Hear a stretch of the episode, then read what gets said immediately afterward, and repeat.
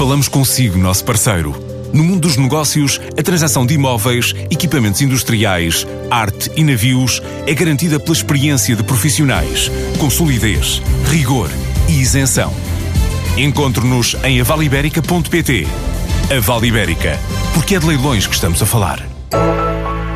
Marrocos vai ser palco de uma das provas mais difíceis de bicicleta. O Titan Desert 2019 está marcado para acontecer entre os dias 28 de abril e 3 de maio. Já se sabe desde a última edição da Cinesa Diagonal de Barcelona que a Garmin vai apoiar o evento.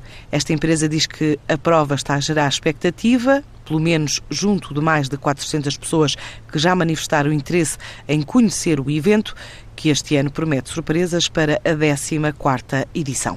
A União Europeia é o principal parceiro comercial de Marrocos, representa 65% das exportações do país, 55,6% das importações. Impõem-se razões históricas que fazem de Espanha e França como principais mercados das vendas ao exterior, salientar que Espanha passou a ser o principal cliente de Marrocos em 2014, um lugar que até então era ocupado por França, estes dois países foram destino de cerca de 44,4% das vendas e a origem de quase 29% das compras marroquinas ao exterior.